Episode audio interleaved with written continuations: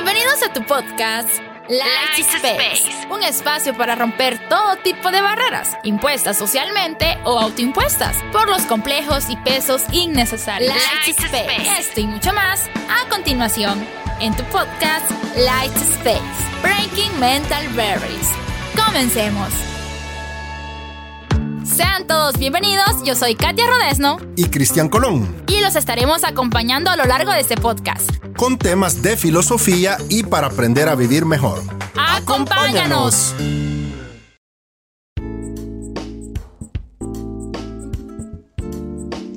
Sean todos bienvenidos a una edición más de nuestro podcast Light Space. Este día acá, pues siempre me encuentro acompañada del máster Cristian Colón. Hola, es un placer nuevamente estar acá en un nuevo programa más y ahora vamos a tocar un tema bastante interesante, que es de la cuna a la tumba. Y esta idea, yo, esta idea fue tomada realmente del maestro Rodolfo Enrique Cabral Jamiñas, conocido casi por todos por Facundo Cabral. Él solía usar este término de la cuna a la tumba, ¿verdad? En una de sus canciones y me pareció interesante que lo tratáramos porque en realidad eh, cuando uno analiza la vida se da cuenta que es así de la cuna a la tumba hay un trecho muy corto, aunque a veces creamos que es largo y no lo es. Sí, de hecho, este, pensando en este tema y leyendo un poco, es que es así. A veces uno no se da cuenta de que en un abrir y cerrar los, eh, y cerrar los ojos el tiempo pasa volando. Porque, por ejemplo, a, veces, bueno, una vez me dijeron, yo, yo tenía como la emoción de cumplir 15 años, porque yo ya quería ser mayor, va. Y me dijeron, ya cuando sintas ya vas a tener 20 y así vas a seguir. Y ahorita ya tengo 20 y yo ya quisiera tener 15 otra vez. Porque al menos yo siento de, que sí disfruté ese tiempo, de que sí hice, hice cosas, pero no lo sentí. O sea, pasó demasiado rápido. Sí, es que el tiempo pasa muy rápido. Y la verdad es que eh, uno debe tener un gran cuidado en la vida porque uno puede pensar que hay suficiente tiempo, ¿verdad? Pero la realidad es que cuando uno viene a sentir han pasado los años y si uno no ha hecho mucho en esos años, eh, más adelante a uno lo único que le va a quedar es frustración, añoranzas, ¿verdad? Vivir del pasado tema que tratábamos la, semana pasada y que hay que tener cuidado con andarse anclando con el pasado. Y si seguimos una secuencia de lo que hablamos la semana pasada con este nuevo tema, precisamente una forma de anclarse al pasado es cuando uno solo añora el pasado por no haber hecho mucho, por haber creído que uno tenía suficiente tiempo en la vida. Esto pasa mucho en la juventud y los que nos escuchan, eh, vaya pues que, que son jóvenes o se consideran jóvenes, hay que tener mucho cuidado porque a veces uno piensa, yo lo recuerdo, cuando uno es adolescente, uno un adulto muy jovencito, uno piensa que hay suficiente tiempo para hacer todo en la vida. Y el problema es que cuando viene a sentir uno 20, 30, 40, 50, 60, 70 años y no se hizo todo lo que se tendría que haber hecho y solo queda frustración. Ah, y eso pasa también a veces porque uno no es consciente de la vida de uno. John Lennon decía, ¿verdad? Que la vida es eso que nos pasa cuando estamos ocupados con otra cosa. Y es cierto, cuando estamos ocupados o desocupados, porque ojo, ocuparse no solo es hacer muchas cosas, uno puede estar ocupado en estar desocupado, es decir, uno puede estar ocupado en pasar la vida relajado de tal manera que no hago mucho y cuando vengo a sentir, el, el tiempo pasó, los años pasaron y no, no dejé mucha huella. Yo creo que en este caso es de tener como un equilibrio, porque si pasa, al menos este, vivencias propias quizá, es que yo cuando estoy de vacaciones, bueno, en, interciclo, paso tan ocupada en, el ciclo que yo a veces decido como estar ocupada en, hacer nada. O sea, literal, paso todo el día sin hacer nada. Pero es tiempo que yo me tomo para relajarme. Y yo siento que el tiempo pasa, pasa súper rápido. Pero es, es así, siento que la vida es así. Si nosotros no tenemos como, como una agenda, se podría decir, o no somos organizados y no sabemos este, poner como límites en nuestro tiempo, ocupar tantas horas para, para estudiar, por así decirlo, para trabajar. Este tiempo lo voy a ocupar para mí y este tiempo lo voy a ocupar para algunos pasatiempos que yo tengo o algunas actividades que me gustan. Entonces, si nosotros no tenemos como ese equilibrio, siento que a la larga eh, vamos a decir, yo no disfruté mi juventud y ya pasó, ya no puedo hacer nada. Correcto. Yo creo que el único ser eh, que, se puede dar el lujo de, relajarse todo el tiempo que quiera o de descansar todo el tiempo que quiera sin hacer mucho es Dios, porque Él vive fuera del tiempo. Pero todos los seres humanos vivimos dentro del tiempo, esa es nuestra característica, lo que los griegos llamaban el cronos, es decir, el tiempo cronológico, ¿verdad? Eh, y nosotros no nos podemos dar ese lujo.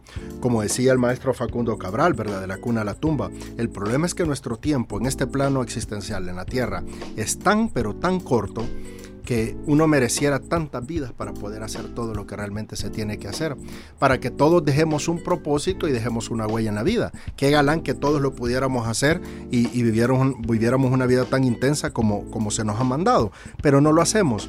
Y ahí es cuando queda esa tristeza o esa frustración un momento determinado, que ya pasó el tiempo y ¿qué hice? ¿Qué dejé?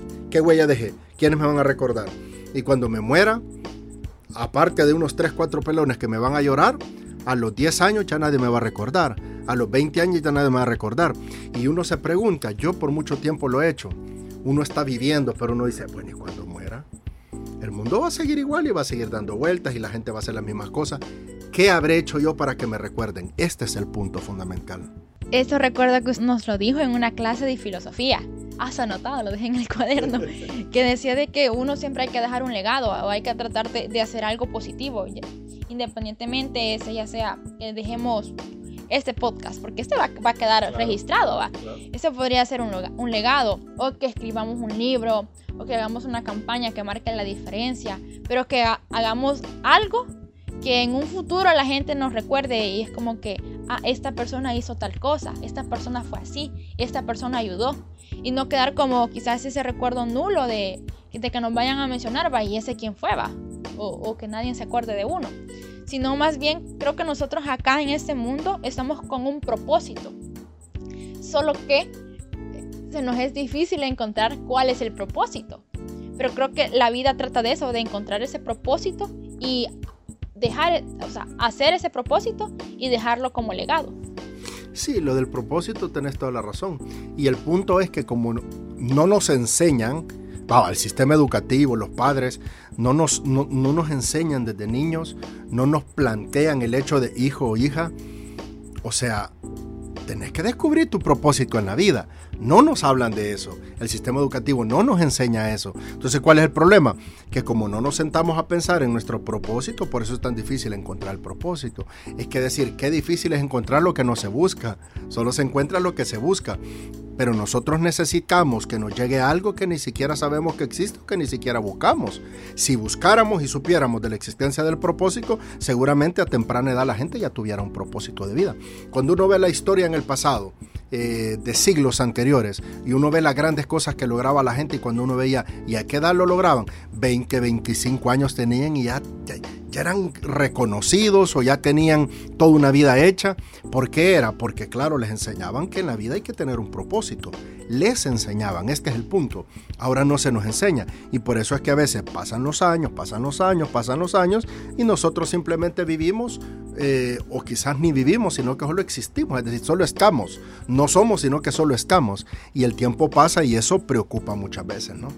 Y este máster respecto a eso, porque yo he escuchado y he leído que muchas personas también se frustran. Dice que dicen, es que ya tengo 28 años, ya tengo 30 años y todavía no he terminado mi carrera universitaria. Pero también dicen de que nunca es tarde para comenzar. Entonces, ¿usted qué opina acerca de eso? De que, de que a veces pasan los años, pero nunca es tarde para comenzar.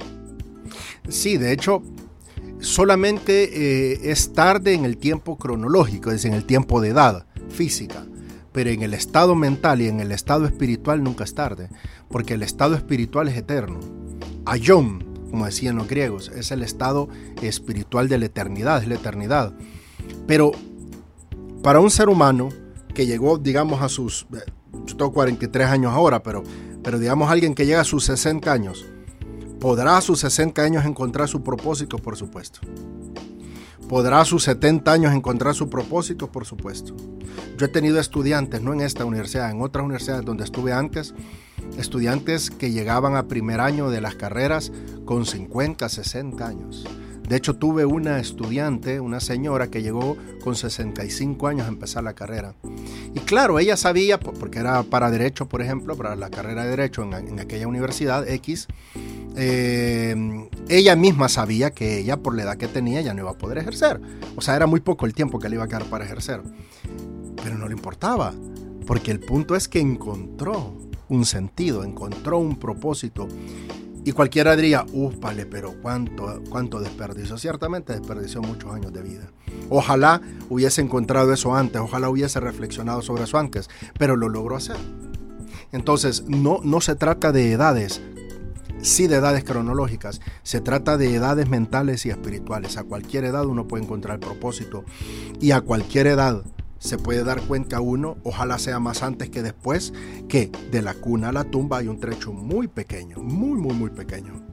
Y en este caso, este, para las personas que aún no encuentran como ese propósito, o sea, ¿qué nos recomienda hacer?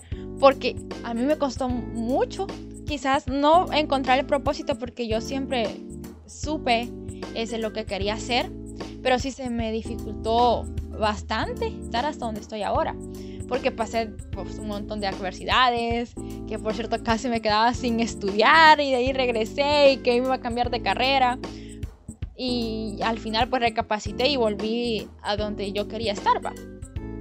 Entonces, ¿qué, ¿qué, pasa con esas personas que todavía no, no encuentran ese propósito y, no, y no saben cómo hacer? Yo creo que lo primero es, sin importar la edad que se tenga, un muchacho de 14, 15 años, una señorita de 20, 25 años, un adulto de 30, 40, 50 años.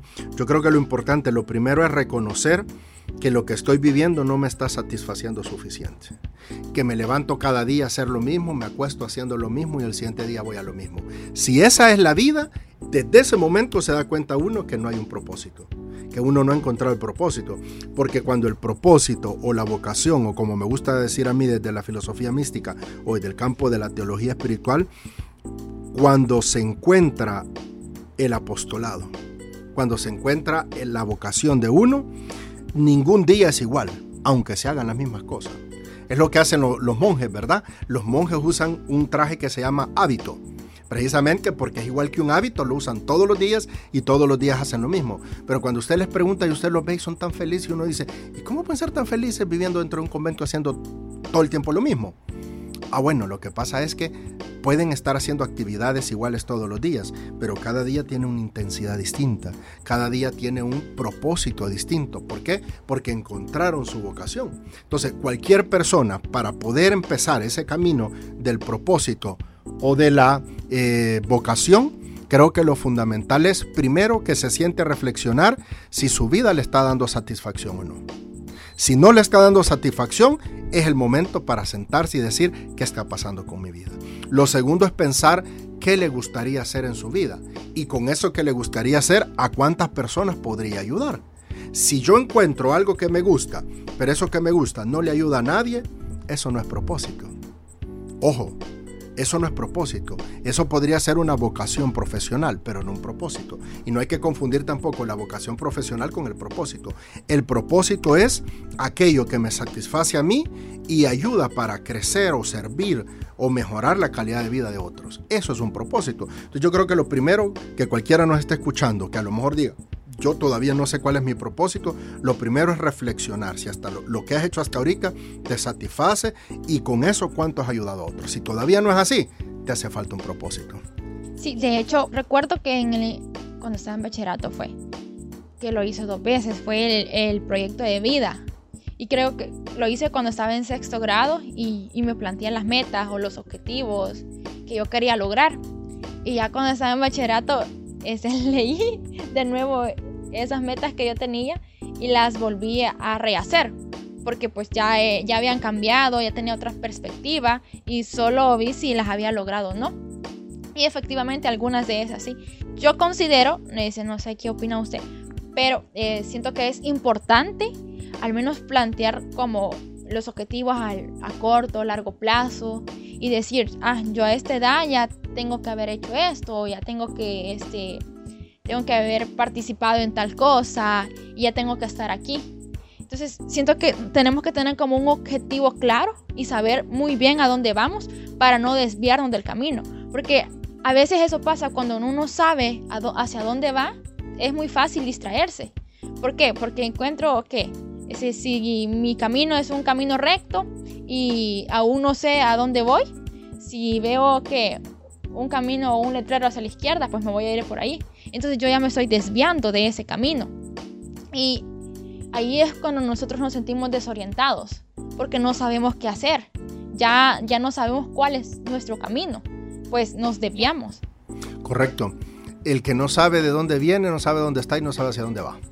Santo Tomás de Aquino, el gran teólogo y filósofo de la Edad Media, solía decir, cuando el barco no sabe hacia dónde va, a cualquier puerto llega.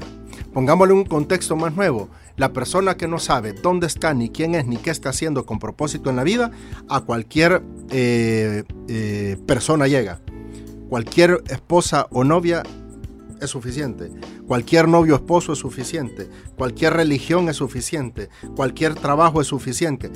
¿Cuántos de los miles de millones de seres humanos que hay en el mundo viven así? No importa el trabajo que sea, con que me dé de comer. No importa la mujer o el hombre con el que esté, con que nos medio nos llevemos bien. Ese es el punto, que pasamos la vida sin intensidad y sin propósito y a cualquier puerto que lleguemos, ahí nos quedamos y eso nos satisface. Yo siento que en este caso, pues tendría mucho que ver la, mentalidad conformista de muchas personas y, y, este, y ese estado mediocre que a veces uno tiene mentalmente. Y es que el problema es de conformarnos. Al menos yo sé que no tengo que conformarme con algo si yo sé que yo puedo lograr más. Eh, a mí una vez creo que un sacerdote fue el que me dijo, me dijo eso, que si, si yo sé que puedo dar más, ¿por qué me voy a conformar con lo mínimo? Si yo sé que, este, que puedo sacarme un 10, ¿por qué me voy a conformar con un 8?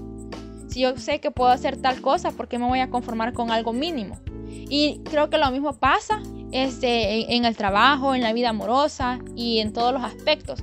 Si uno sabe que merece más, ¿por qué se va a quedar con lo mínimo? Si uno tiene que esforzarse, uno tiene que seguir adelante y hasta alcanzar o hasta estar donde uno se sienta cómodo y donde uno diga, yo merezco estar aquí, porque es lo que merezco. No merezco menos, no merezco lo mínimo. Correcto. Los griegos decían que para poder sentirse satisfecho en la vida, o sea, para tener un propósito, uno debía hacer tres cosas antes de morir. Tres cosas antes de morir. Sembrar un árbol, tener un hijo y, escribir un libro. Fíjate bien lo que decían ellos. No es necesario, obviamente, esas tres cosas. Esto se puede tomar como una alegoría. Yo diría en un mundo actual, yo diría más bien, para sentirse satisfecho, morir tranquilo, uno debería de tener un propósito, vivir una vida intensa y tener paz interior. Serían las tres cosas de los griegos, pero en un contexto más moderno. ¿Y cómo se logra tener paz interior? y cómo se logra tener un propósito y cómo se logra vivir con intensidad. Yo creo que lo primero para entender este tema de la cuna, bueno, no lo primero, hemos hablado muchas cosas, pero una de las cosas fundamentales para entender la temática la cuna a la tumba creo que es que ese propósito que debemos de tener en la vida también debe ser intenso, porque no hay que confundir tampoco que el propósito implica hacer miles de cosas. No, a veces un sola huella se deja, un solo legado se deja, pero se dejó con intensidad. A veces se dejan más legados, más huellas. ¿Verdad? Vos sos una persona que andás en muchas cosas precisamente para ocupar tu tiempo y dejar huellas. Y yo comprendo eso porque me veo identificado en tu edad, ¿verdad? Porque yo siempre fui así y actualmente así lo hago. Es decir, yo soy docente, soy escritor de libros, soy escritor en el Diario El Salvador, este, tengo mi propia empresa, que hago esto, que capacito, o sea, mil cosas. Y trato de dejar huella en mil cosas. Pero la pregunta que vos y yo debemos de hacernos, que hacemos muchas cosas, es si lo que estamos haciendo lo hacemos con intensidad. Y las demás personas que hacen muy pocas deben de preguntar si les falta intensidad. Es decir, el propósito o el punto aquí es que si yo vivo mi vida con intensidad, con plenitud, y plenitud no significa irresponsablemente ni inmoralmente, no hay que confundir. Intensa y plenamente significa que disfruto cada momento. Por ejemplo, este momento que vos y yo estamos pasando aquí, recordarlo tanto tiempo como algo hermoso esa intensidad, eso es lo que realmente le da a uno vida eterna. Decía el maestro Eckhart Tolle, uno de los grandes místicos modernos de Europa, cuando te haces amigo del momento presente, te sientes cómodo en casa. Si no, estarás incómodo en cualquier lado donde vayas. Es como cuando uno estudia, ese precisamente lo, lo, que usted mencionaba. A mí me gusta hacer varias cosas, pero todas las cosas que hago están relacionadas a lo que yo estoy estudiando porque lo que yo estoy estudiando es algo que a mí me apasiona. Y sí, este, también es, es importante organizarse bien, porque este, cuando uno se organiza bien, a veces uno quiere hacer tantas cosas a la vez que al final pues ninguna hace bien. al menos yo, yo tengo eso, esa, esa frase de que si uno va a hacer algo, hay que hacerlo bien, porque si no, mejor no hago nada. Y creo que también acá tiene que ver mucho lo del tiempo y de ver si lo que estoy haciendo es algo que me gusta o lo hago solo por hacerlo, solo por salir del compromiso. Y no, o sea, no tenemos que hacer algo solo por salir del compromiso, sino porque de verdad queremos hacerlo, de verdad, eh, de verdad queremos hacerlo y, y de verdad nos gusta hacerlo así como ese, seguir adelante, hacer varias actividades, pero también tener esa paz consigo mismo, tener, tener esa estabilidad mental, porque a veces ese, nosotros perdemos, no, no quizás no perdemos, pero sí invertimos mucho tiempo en realizar diversas actividades, pero nuestra estabilidad mental está en quiebra. Se debe tener un equilibrio entre las cosas que realizo, el propósito que yo tengo, las huellas que yo quiero dejar, pero también eh, estar bien conmigo misma. Correcto. Y yo quisiera, como para ir concluyendo, decir lo siguiente.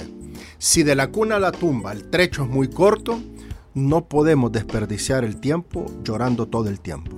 No podemos desperdiciar el tiempo sufriendo todo el tiempo. No podemos desperdiciar el tiempo maldiciendo a aquel que me hizo daño todo el tiempo porque al final me estoy maldiciendo a mí mismo. Es decir, si es tan corto el tiempo o el espacio entre la cuna y la tumba, uno no puede desperdiciar cada, cada, cada sorbo de vida que Dios nos ha dado. Uno debe disfrutarlo con intensidad, con plenitud.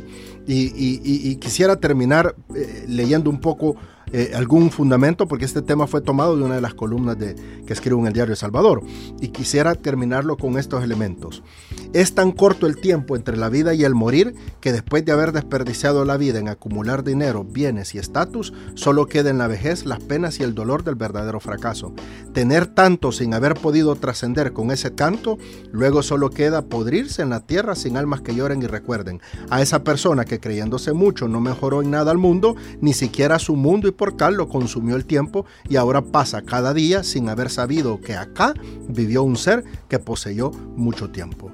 Entonces, yo creo que esto es fundamental. El gran escritor Fyodor Dostoyevsky decía, el hombre se complace en enumerar sus pesares, pero no enumera sus alegrías. Yo creo que es importante que aprendamos a vivir con intensidad cada día, cada risa, cada mirada, cada café, cada persona, cada plática, cada lectura, cada estudio, cada trabajo, que cada cosa que hagamos estemos conscientes de la plenitud, como decía el iluminado Siddhartha Gautama el Buda. Cuando voy en el camino y soy consciente del camino, yo mismo me hago camino. Es decir, volverse consciente implica vivir con intensidad cada minuto y cada segundo. Entonces, ese trecho de la cuna a la tumba ya no va a ser tan corto como creemos, va a ser larguísimo y pleno porque va a ser intenso. Y se vuelve precisamente largo cuando nosotros disfrutamos el camino.